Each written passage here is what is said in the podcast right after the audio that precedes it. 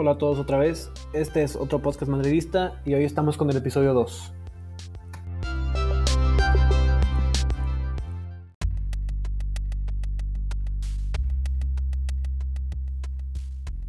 Eh, a día de hoy, el Madrid acaba de jugar eh, recientemente su primer partido de la, liga contra la Real Sociedad. Hoy, eh, pues me gustaría decir un poco mis conclusiones del partido, mis preocupaciones sobre el equipo y las áreas de oportunidad que encontré. Creo que la defensa sigue muy sólida, como la temporada pasada. Creo que en temas defensivos el Madrid no la va a sufrir este año.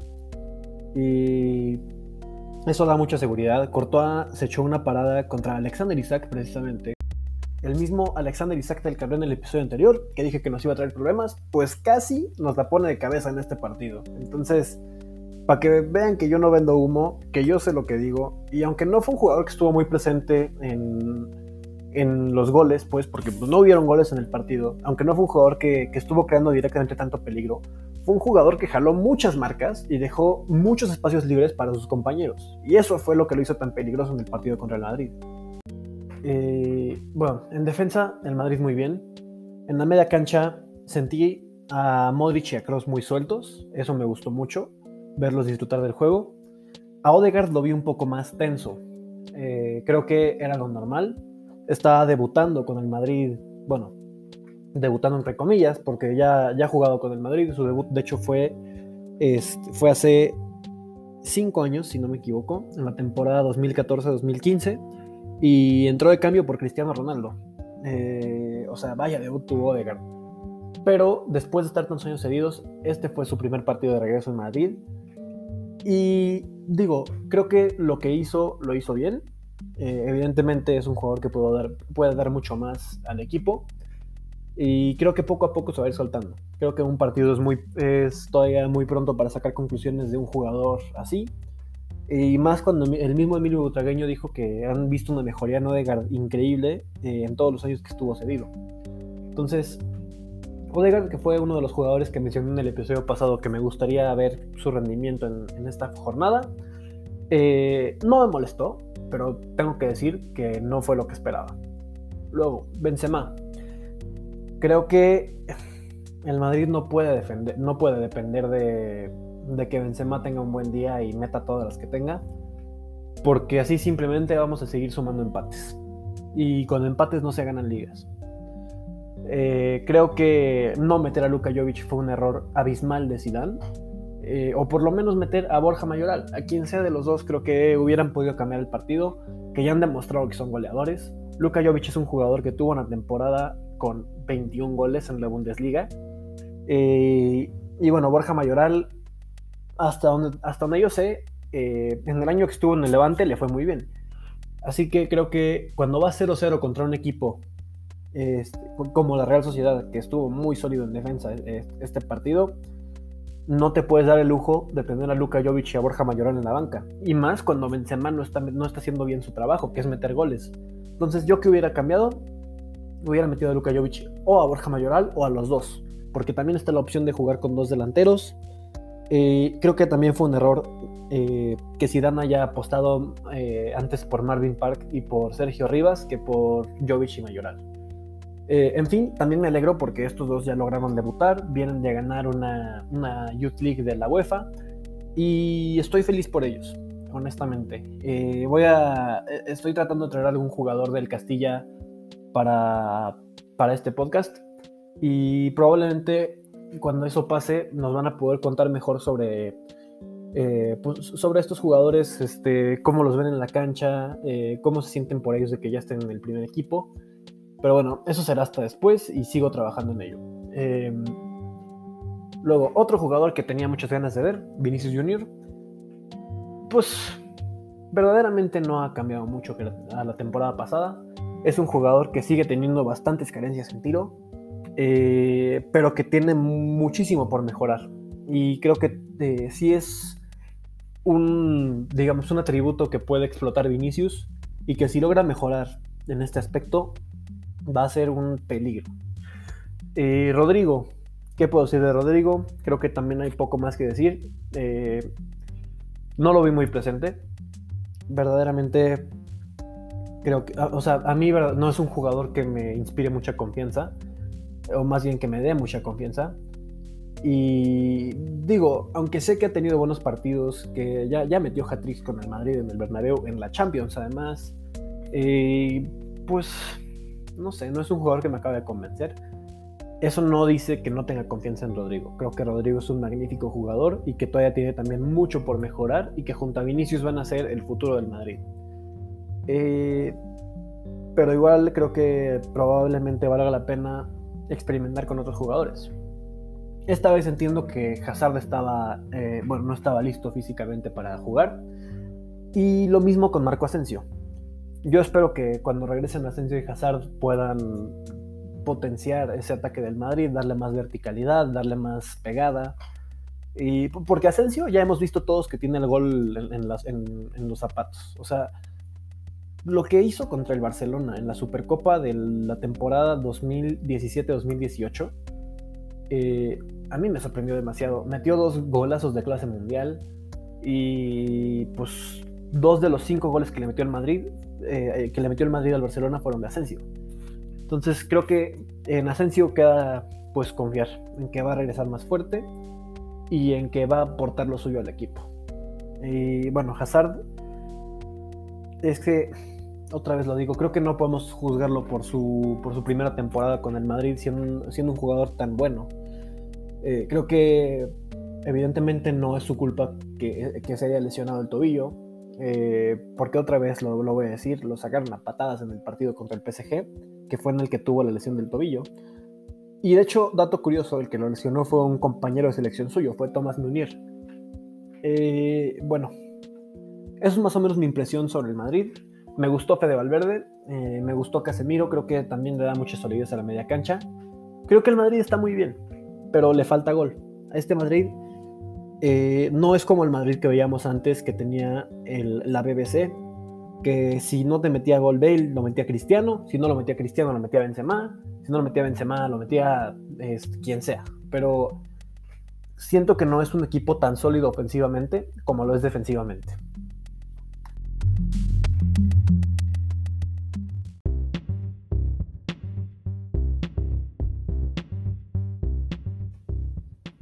Esta parte la voy a meter de bonus. La verdad es que no la tenía planeada, pero con algo que me pasó hoy se me hizo chistoso contarles. Que yo el martes de la semana pasada pedí una camiseta del Madrid. Pedí la de local de la temporada 2020-2021 con mi nombre y el 7. Digo, con mi nombre que llega Santi, con mi latina, ¿verdad? Y me la mandaron. Este, apenas hoy llegué a mi casa y vi que decía Santi con Y. Entonces, pues armé una bronca, básicamente. Y según lo que pasó, me van a regresar mi dinero. Yo me quedo esta camiseta. Y pues el dinero que me regresen lo voy a usar para pedir otra. Y se me hace un poco chistoso, porque al principio estaba muy enojado, pero luego ya, ya vi qué onda con el reembolso y dije, ok, ok, ok, ok. Eso significa que de alguna forma me acaban de dar una camiseta del Madrid gratis. Por un error suyo. Y pues me pareció bastante chistoso, la verdad creo que es una buena anécdota. Eh, probablemente cuando use esa camiseta y me pregunten por qué, por qué tiene una Y en vez de una I, voy a decir que, es una larga historia y que, y estuvo muy chistoso. Pero bueno, en fin, este, esto no, no, es importante, nada más tenía ganas de platicarlo. Porque digo, pues tiene que ver con el Madrid, con una experiencia mía y se me hizo chistoso.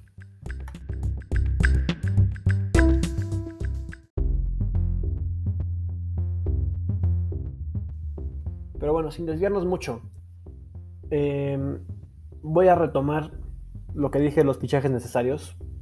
Creo que hasta ahorita el Madrid no necesita fichar un delantero central, un 9, un killer, porque creo que eso ya lo tenemos en Luka Jovic. Solo es un jugador al que hay que darle oportunidades, que sí es cierto que no se las han dado. Ya el capítulo pasado hablé de eso. Y sin embargo, creo que un jugador como Kylian Mbappé, que te aporta en creación y en goles, sí es un jugador que el Madrid podría utilizar ahorita. Creo que medio ofensivo para media cancha nada más necesitamos a Eduardo Camavinga, si acaso, porque creo que el Madrid con Fede Valverde y Odegaard tiene, tiene el futuro de la media cancha muy seguro. Y pues verdaderamente creo que este Madrid lo veo y sí pienso de verdad que necesita que llegue Kylian Mbappé a como dé lugar lo más pronto posible. ¿Y por qué lo digo? Pues por esto mismo de la falta del gol, eh, la falta de verticalidad. Porque digo, este Madrid siento que es bueno sacando los resultados. Y la temporada pasada ganaron la Supercopa y ganaron la Liga. Eh, creo que eso estuvo muy bien y se lo aplaudo a Zidane. Pero no es un Madrid que a mí me gusta ver jugar. Eh, no es un Madrid como el que yo veía antes, que en tres segundos te recuperaba el balón y ya te estaba atacando otra vez. Y normalmente esas jugadas acababan en gol, porque teníamos a unos delanteros brutales. Creo que eso es una carencia de este Madrid. Es un Madrid que juega muy bien, que controla los partidos, y...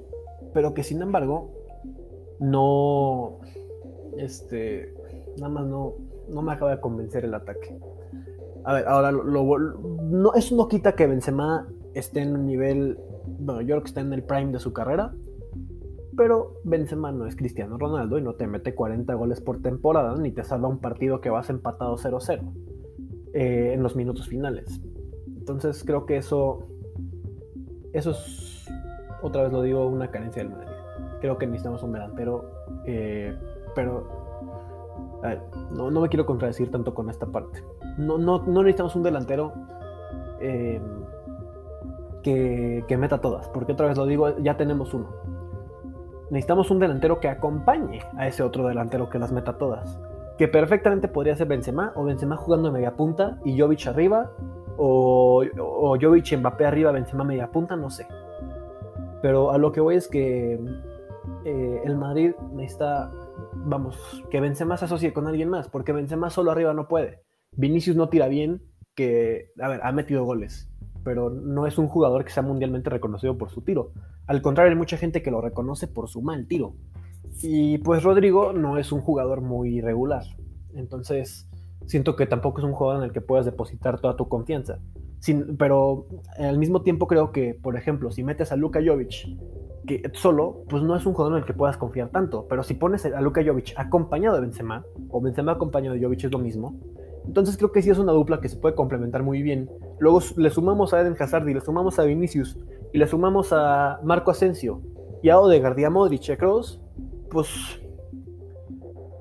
es un muy buen ataque. Lo que falta, yo creo que el Madrid necesita jugar con dos delanteros, honestamente. Aunque sea una 4-4-2, que no es de mis alineaciones, favoritas, creo que es probablemente lo necesario ahorita. Eh, creo que yo probaría Odegaard de media punta, Benzema y Jovic arriba, con esta plantilla que tenemos ahorita. En un futuro no sé, pero ahorita eso es lo que yo haría.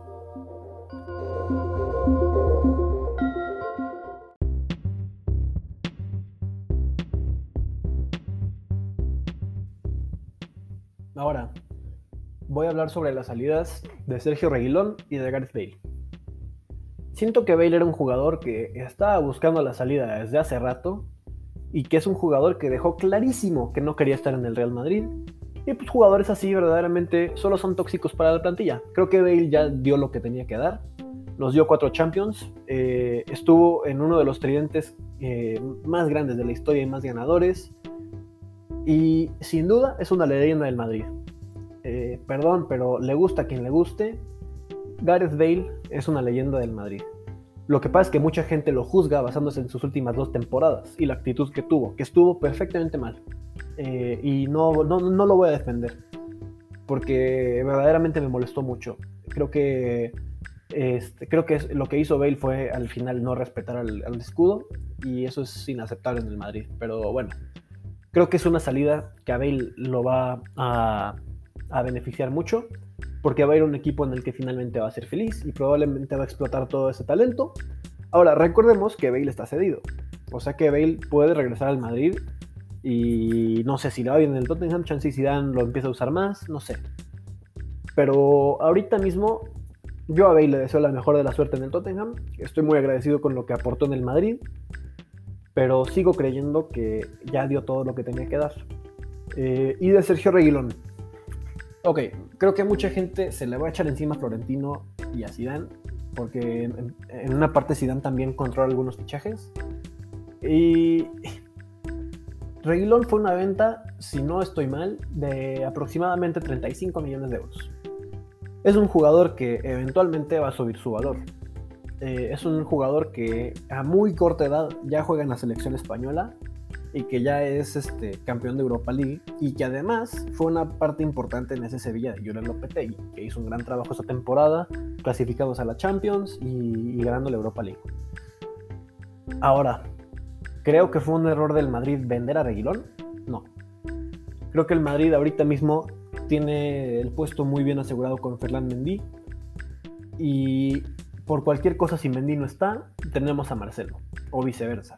Entonces, Creo que Reguilón ahorita no era necesario y no era un jugador que encajara en el Madrid, así que me alegra su salida, porque va a ser un jugador que va a tener más tiempo para crecer. Pero ahora, esto mucha gente no lo sabe. En el contrato, o más bien en, sí, pues sí, en el contrato, eh, hicieron un acuerdo el Madrid y el Tottenham que el Madrid podía pagar entre 40 y 45 millones de euros, creo que no se sabe muy bien la cifra, o no me la sé yo, eh, pero leí de Fabricio Romano, que es una fuente muy confiable, que em, esta cláusula de rescisión, digamos, es, es, entre 40 y 45 millones de euros. ¿Qué significa esto? Que el Madrid en cualquier momento puede decirle al Tottenham, ¿sabes qué? Este, te va a pagar 45 millones de euros y tú me vas a regresar a Reguilón. Y no hay nada que el Tottenham pueda hacer. Sería el mismo Reguilón el que diga, no, yo me quedo. Eh, Digo, porque una cláusula de rescisión es eso, ¿no? Tú le pagas un dinero al, bueno, una cantidad de dinero al, equipo y vas a negociar directamente con el jugador. Si el jugador no se quiere ir, no se va. Y si el jugador se quiere ir, se va. Entonces, eso es lo que el Madrid puede hacer con Reguilón. Esta cláusula de rescisión, por decirlo de una forma, es exclusiva para el Madrid. O sea que no hay otro equipo que pueda llevarse a Reguilón por ese dinero. Ahora, creo que esto es bueno porque sí, son, son 10 millones de euros más de los que el Madrid vendió a Reguilón. Pero creo que Reguilón es un jugador que va a aumentar su valor. Y puede subir hasta a 60 millones de euros, por decirlo de una forma. Entonces, supongamos que el Madrid vende a Reguilón en 35 millones, que eso sí pasó. Luego Reguilón sube su valor a 60 millones. Y el Madrid lo vuelve a agarrar por 45. ¿Eso qué significa?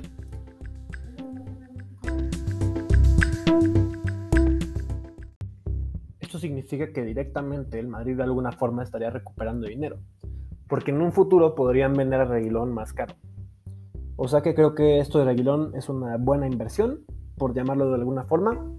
Y otro, otra cosa que no he mencionado de este acuerdo es que si un equipo le hace una oferta al Tottenham Hotspur por Reguilón, el Tottenham está obligado a decirle al Madrid que hicieron esa oferta para que el Madrid pueda o pagar esta cláusula de rescisión que, acordaron, o hacer una oferta similar a la que hizo este otro equipo, que, que, podría ser quien sea. Hasta el Barcelona, el PSG, no sé, quien sea podría ser. Entonces, el Madrid tiene la opción Reguilón, eh, sí. Eh, y evidentemente, pues es un jugador que vale la pena usar, que es un jugador que eh, evidentemente se fue al Tottenham a crecer, a mejorar, a tener un puesto en el equipo, que en el Madrid sería complicado tener, porque ese puesto está muy poblado. Con dos laterales es complicado que juegue, o sea, de por sí que uno va a tener pocos minutos comparado con el otro, es imposible ya meter un tercer lateral, no funciona. Así que me gusta lo que hizo el Madrid con Reguilón, creo que es darle una oportunidad de crecimiento, pero al mismo tiempo decir, este, pero sabes qué, tú haces un buen trabajo y si te llegamos a necesitar en algún futuro, eh, vas a tener tu lugar en el Madrid. Entonces eso me gustó mucho y creo que el Madrid otra vez lo hizo muy bien.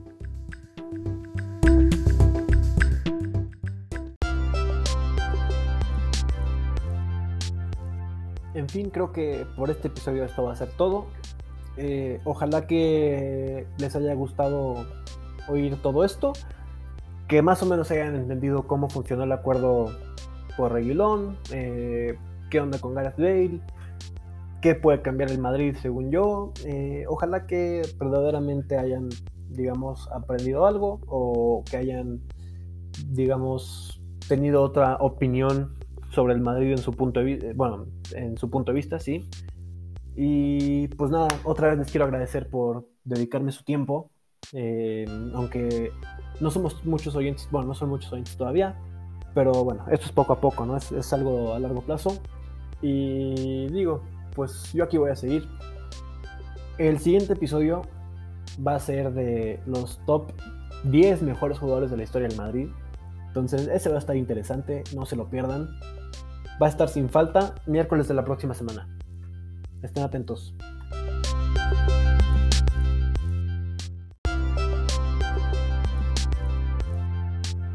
Entonces ahora sí, esténse atentos, acuérdense, miércoles de la próxima semana.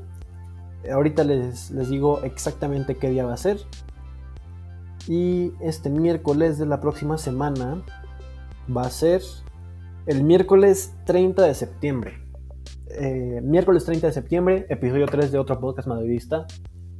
Eh, nos vemos. Ojalá que otra vez les haya gustado mucho este.